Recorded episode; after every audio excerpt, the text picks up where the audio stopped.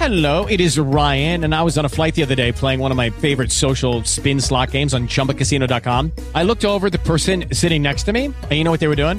They were also playing Chumba Casino. Coincidence? I think not. Everybody's loving having fun with it. Chumba Casino is home to hundreds of casino style games that you can play for free anytime, anywhere, even at 30,000 feet. So sign up now at chumbacasino.com to claim your free welcome bonus. That's chumbacasino.com and live the Chumba life. No purchase necessary. VGW Group. Void were prohibited by law. See terms and conditions. 18 plus.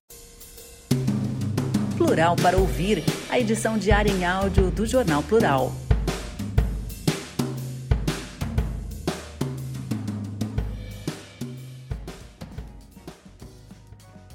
Prefeitura de Curitiba faz consulta pública para criar plano de políticas para mulheres. Veja como participar. Formulário online estará disponível até o dia 27 de outubro. Por Maria Cecília Zarpelon. A partir desta quarta-feira, dia 13, a população curitibana pode participar da consulta pública para a elaboração e construção do Plano Municipal de Políticas para Mulheres de Curitiba. A proposta valerá pelos próximos quatro anos, com vigência de 2022 a 2025. O plano vai orientar as ações desenvolvidas pela Assessoria de Direitos Humanos, abre parênteses, ADH, fecha parênteses, direcionando o atendimento das necessidades específicas das mulheres, ampliando a discussão sobre o assunto e embasando as decisões sobre formulação e definição de políticas públicas. Neles serão abordadas meninas, adolescentes, adultas, idosas, mulheres negras, indígenas, ciganas, lésbicas, travestis, transexuais, mulheres com deficiência, profissionais do sexo, egressas do sistema prisional, migrantes, mulheres em situação de rua e que estejam em outras situações de vulnerabilidade, risco social e de saúde. A consulta, que será realizada de forma online e ficará disponível até as 23 horas e 59 minutos do dia 27 de outubro de 2021, visa obter opiniões, sugestões e propostas da sociedade a respeito dos direitos das mulheres e em relação a políticas públicas que aumentem a qualidade de vida das cidadãs. A participação na consulta será finalizada quando for salva a última entrada na plataforma, o que significa que cada pessoa pode acessar o formulário diversas vezes. De acordo com Helenice Malzoni, assessora de Direitos Humanos, Políticas para as Mulheres, o plano será trabalhado em 18 eixos e é um importante meio para incentivar a participação da população no debate sobre o tema. Segundo ela, é fundamental a participação da população nesse processo, trazendo demandas prioritárias e sugestões nas questões de interesses das mulheres. As sugestões registradas serão analisadas pela ADH em conjunto com o Conselho Municipal dos Direitos da Mulher, para compor o Plano Municipal de Políticas para Mulheres de Curitiba. Estrutura do Plano Municipal de Políticas para Mulheres. Segundo a Prefeitura, o plano será trabalhado em 18 eixos que refletem as demandas e necessidades das mulheres na busca pela redução das desigualdades com base nos marcadores sociais de diferença. Direitos para mulheres, barra enfrentamento às violências, assistência social, saúde, educação, trabalho, empreendedorismo, segurança pública da Guarda Municipal, habitação, segurança alimentar e nutricional, turismo, atenção às servidoras e aos servidores, esporte e lazer, atenção às mulheres com deficiência, meio ambiente, trânsito, cultura, transporte público e comunicação social e mídias. A reportagem foi feita sob orientação de João Frei, com informações da Prefeitura de Curitiba. A locução foi de Ana Flávia Conte, estudante de jornalismo da Universidade Positivo, para o Plural para Ouvir. Em 81 anos, Cícero Catani colecionou jornais, amizades e campanhas dono do Correio de Notícias e do Hora H, faleceu no último domingo. Por redação plural.jor.br. Morreu no último domingo, dia 10, o jornalista Cícero do Amaral Catani, aos 81 anos, no Hospital Nossa Senhora das Graças, em Curitiba. O agravamento de algumas doenças crônicas o levou à morte. Ele deixou o amor de toda uma vida, a também jornalista Carmen, com quem esteve casado e apaixonado por 52 anos. Ficam os filhos Cícero Eduardo, pai das netas Ana Helena, Ana Heloísa e Ana Beatriz, e a bisneta Helena, de 6 anos. A também jornalista Carolina, mãe da neta mais velha, Bruna, e Bianca, a filha caçula e mãe do Valentim, de um ano e nove meses, que morou junto e curtiu muito o avô até o final. Cícero era natural de Santiago, do Rio Grande do Sul, e com os pais Vitório e Erci, foi para São Paulo e depois para o Paraná, onde fixou residência em Curitiba. Com a morte precoce do pai, precisou sustentar a mãe e os cinco irmãos. Ele dizia, e os filhos sempre duvidaram, que até em circo trabalhou. Começou a carreira de jornalista no Último Hora, o convite de Samuel Weiner. Desde então, viveu e respirou política, tendo a oportunidade, inclusive, de adiantar pessoalmente ao presidente João Goulart a conspiração que levou à sua deposição. Depois passou pelas redações do Agora, o Estado do Paraná, Diário do Paraná, Rede CNT e coordenou a assessoria de comunicação de diversos órgãos políticos como os portos do Paraná.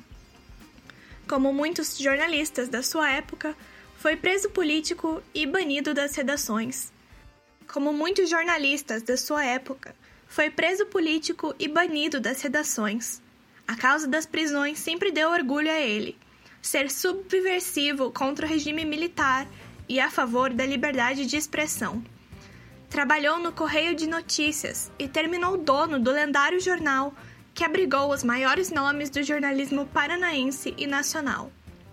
Com a venda da empresa, fundou o Hora H, tabloide com capas trabalhadas e manchetes marcantes.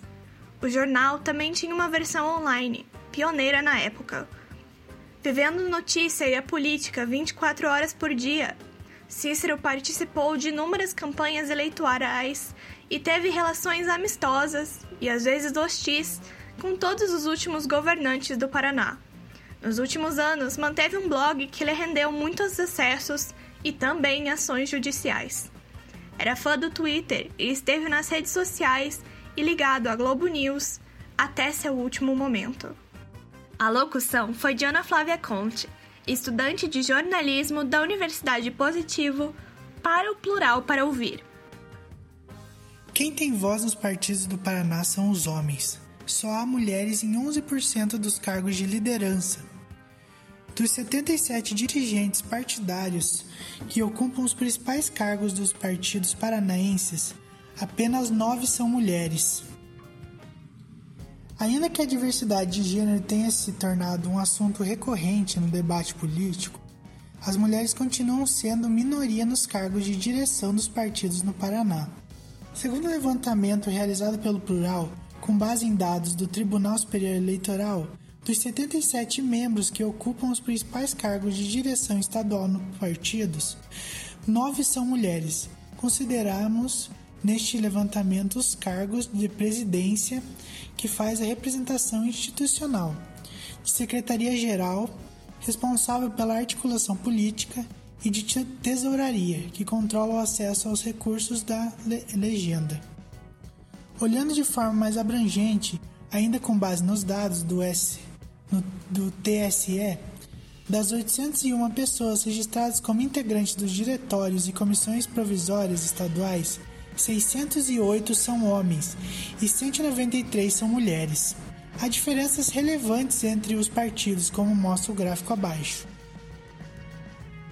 As iniciativas que buscam a superação da subrepresentação feminina no parlamento e em cargos no executivo são fundamentais, mas o poder de decidir quem são os candidatos está nas mãos das direções partidárias.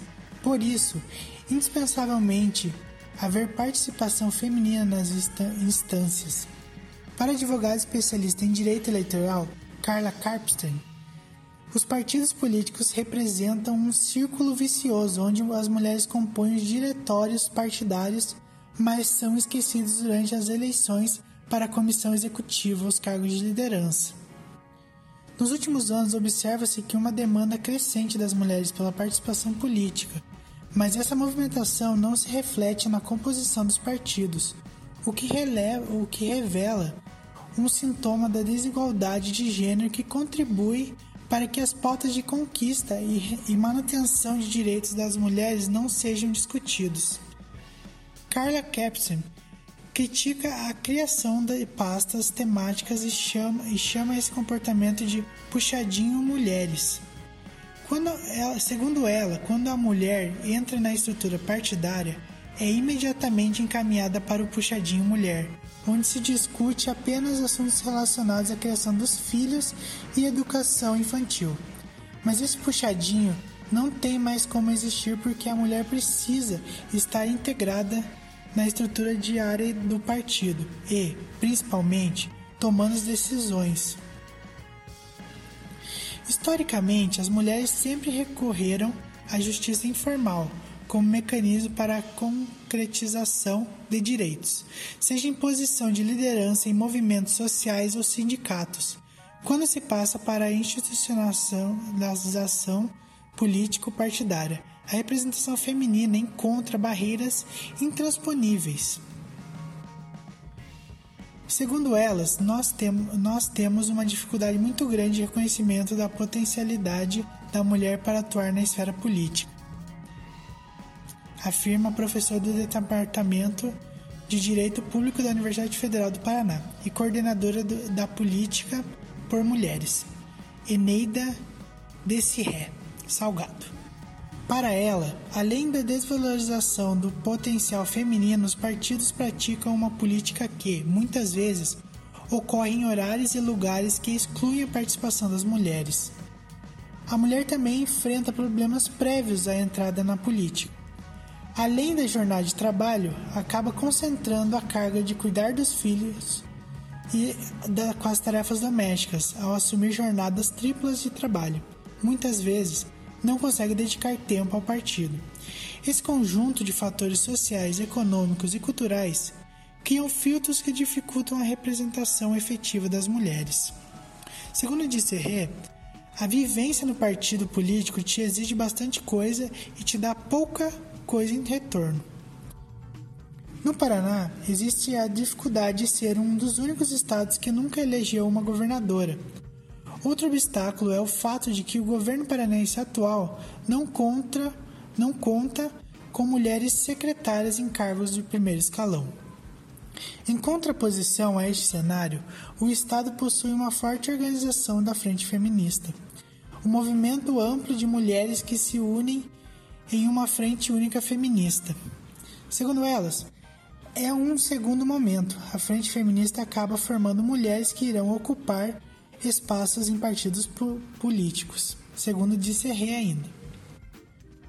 O, o Fórum de Mulheres de Partidos surgiu em 2005, com o principal objetivo de reunir mulheres de instâncias de diferentes partidos políticos para realizar o monitoramento e a defesa das pautas de gênero. No Paraná, a iniciativa está em construção, com a coordenação de Ana Moro, do PDT, e já reúne cerca de 12 partidos, entre eles o Novo, PT, PSDB, PSOL e MDB. Ana Moro explica que o Fórum Paranaense está trabalhando na construção de uma agenda conjunta para iniciar o monitoramento de políticas de gênero a nível estadual. Segundo ela, nosso objetivo é se reunir nessa construção e defender as pautas que são de defesa comum. É claro que terá divergências, mas na maioria dos casos nós concordamos. Analisar a subrepresentatividade feminina na política é um processo complexo, complexo e extremamente necessário. Apesar das mulheres serem a maioria do eleitorado brasileiro, os números de participação nas estruturas políticas estão longe de alcançar a mesma proporção. Em uma tentativa de compreensar a exclusão histórica das mulheres na política, que reverba até os dias de hoje, surgiu a Lei 9100 de 1995, que regulamentou as eleições municipais de 1996. A primeira ação afirma, afirmativa reservou 20% das vagas de cada partido ou coligação nas eleições das câmaras municipais para candidatas mulheres. Em 1997, o percentual mínimo subiu para 30% e as cotas começaram a valer também para as assembleias estaduais e câmaras dos deputados. Em 2009, o artigo 10 artigo da lei eleitoral foi alterado e definiu que cada partido ou coligação deveria garantir um mínimo de 30% para candidaturas femininas. Segundo a advogada Carla Kepsen, a cota é essencial para nós não perdermos o mínimo, porque mesmo com a cota é difícil garantir a participação efetiva das mulheres nos espaços públicos. Contudo, juntamente com a lei de cotas, surgem as candidaturas fictícias, aquelas que não são competitivas e não possuem investimento do partido para, para se torná-las. Segundo Disserré, chegamos a verificar alguns casos de mulheres registradas como candidatas que pediam votos em seu perfil nas redes sociais para homens. Isso pode ser considerado uma candidatura fictícia e é uma fraude ao eleitorado, porque as candidaturas não são competitivas. Pensando nas, em propostas efetivas para o aumento da participação feminina na política e o alcance de um quadro mais equinânime, para as executivas estaduais, a mudança parece ser bem clara: a reserva de cadeiras. Segundo disse Rei ainda, não é preciso que haja uma legislação própria para a reserva de cadeiras nas executivas estaduais. Os partidos podem, por vontade própria, reservar 50% dos cargos de liderança para a representação feminina. Mas é preciso lembrar que precisamos ter um olhar intersecção não adianta termos cinco homens e cinco mulheres sem nenhuma pluralidade em relação à classe, à classe e raça.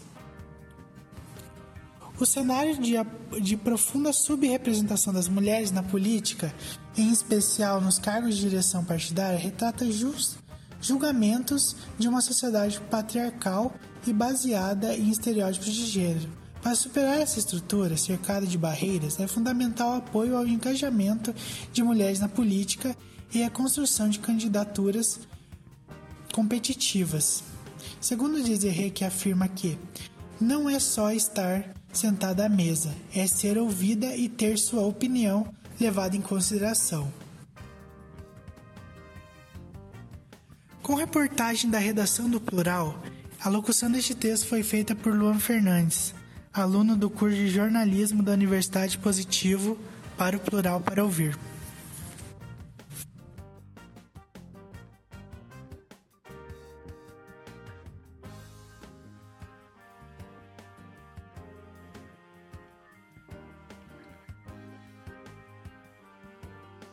Reintegração de posse pode retirar 350 famílias da ocupação Jardim Veneza no Tatuquara. Processo que tramita desde janeiro deste ano determinou que as famílias teriam 15 dias para se retirar voluntariamente. O processo de reintegração de posse da ocupação Jardim Veneza, que tramita na Justiça Estadual do Paraná desde 25 de janeiro de 2021, teve nova decisão determinando o despejo das 350 famílias que vivem atualmente no local. A liminar do dia 21 de setembro estabelece o prazo de 45 dias para que as entidades públicas responsáveis cumpram a sentença. A ocupação Jardim Veneza, localizada no Tatuquara e antes chamada de Britanite, existe desde 12 de dezembro de 2020. Segundo os moradores, um dos principais motivos que os levaram a ocupar o terreno abandonado foi a dificuldade para arcar com os custos de aluguel, situação que foi agravada pela pandemia, pelo desemprego e por trabalhos informais e precarizados. A área ocupada pertence à Tatuquara Administração de Bens SA, que surgiu a partir do grupo CR Almeida em maio de 2019. A comunidade do Jardim Veneza recebe auxílio de ações promovidas pelo Movimento dos Trabalhadores Sem Teto desde o início da pandemia. No último domingo, dia 3, o grupo inaugurou uma cozinha solidária na ocupação, onde serão produzidas 100 marmitas diariamente, de terça a domingo. Conforme a decisão judicial, a ordem de reintegração deve seguir um plano de remoção sob responsabilidade da Prefeitura de Curitiba, da Fundação de Ação Social, a FAS, e da Companhia de Habitação Popular de Curitiba, COAB. A proposta deve indicar os locais de acolhimento institucional que as famílias aceitarem, voluntariamente, se instalar e informar as famílias elegíveis ao recebimento do aluguel social previsto na Lei Orgânica da Assistência Social. Além disso, antes do cumprimento da ordem de reintegração de posse, deve ser realizada uma assembleia na ocupação Jardim Veneza com a presença do oficial de justiça e representantes do Ministério Público e da Defensoria Pública, na qual será informada às famílias os detalhes sobre a remoção e concedendo-lhes prazo de 15 dias para a desocupação voluntária, data que venceu na última quarta-feira, dia 6. Durante a retirada, devem estar presentes representantes dos órgãos locais de assistência social, CRAS e CREAS, de proteção à criança e ao adolescente, Conselho Tutelar, de controle de zoonoses e demais órgãos responsáveis justificados pelas particularidades da população atingida. Para Bárbara Gorski Stek, que faz parte da coordenação jurídica do MTST Paraná, um acolhimento institucional não significa necessariamente que as pessoas serão realocadas para moradias dignas. Abre aspas. A gente sabe que a prefeitura não tem onde colocar essas pessoas, então eles acabam fazendo propostas de realojamento não para casas, mas para escolas, ginásios. As pessoas ficam um tempo ali, mas depois elas têm que sair e acabam indo para a rua. Essa é a nossa maior preocupação. Fecha aspas.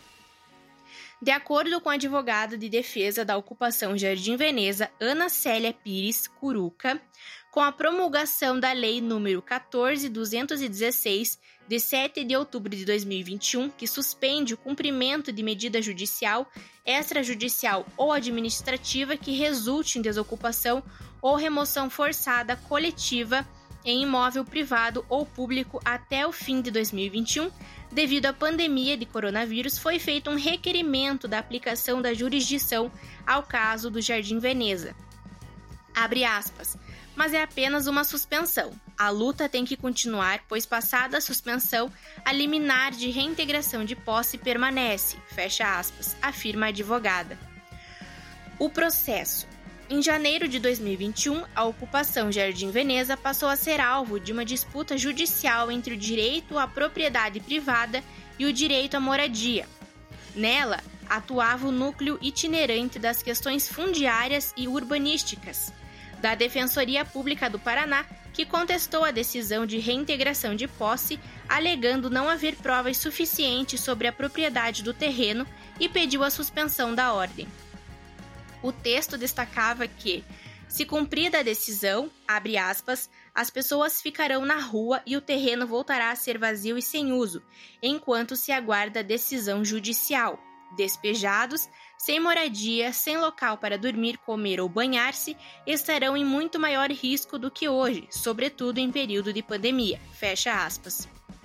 Na época, a juíza substituta em segundo grau, doutora Sandra Bauerman decidiu pela suspensão do processo. A resolução, no entanto, não durou muito, visto que o desembargador e relator Dr. Fernando Paulino da Silva, Wolf Filho, determinou que estava mantida a reintegração, condicionando seu cumprimento mediante a avaliação do perfil das famílias pela FAS e alocação das mesmas em moradias dignas. Na ocasião, o Ministério Público do Paraná chegou a fazer um relatório em que concluiu que os moradores da ocupação estavam em situação de grave vulnerabilidade e fragilidade socioeconômica e considerou insuficientes as alternativas oferecidas pela FAS. Abre aspas. Não foram citadas alternativas de moradia permanente, como realocação das famílias e ou atendimentos das mesmas em projetos habitacionais de interesse social tampouco foram apresentadas soluções temporárias, como benefício eventual de aluguel social ou acolhimento familiar em instituições de acolhimento. Fecha aspas. Abre aspas. Como não foi possível observar outras respostas do órgão gestor municipal, considera-se necessária a manutenção das famílias no local de ocupação. Sem alternativas habitacionais, e ou assistências apresentadas pelo poder público, as famílias encontram-se em alternativa de moradia, situação essa agravada pela pandemia. Fecha aspas, diz o documento. Antes da decisão do desembargador, o processo foi encaminhando foi encaminhado ao Centro Judiciário de Solução de Conflitos e Cidadania do Fórum Civil de Curitiba, por determinação via ofício do DES. Presidente da Comissão de Conflitos Fundiários, Fernando Antônio Prazeres, para que as partes tentassem chegar em um acordo, o que não aconteceu. A locução deste texto foi de Samar Mourad, estudante do oitavo período do curso de jornalismo da Universidade Positivo. Plural para ouvir, a edição diária em áudio do Jornal Plural. Edição Sandy Bart. Locução Sandra Guimarães. Orientação Sandra Nodari.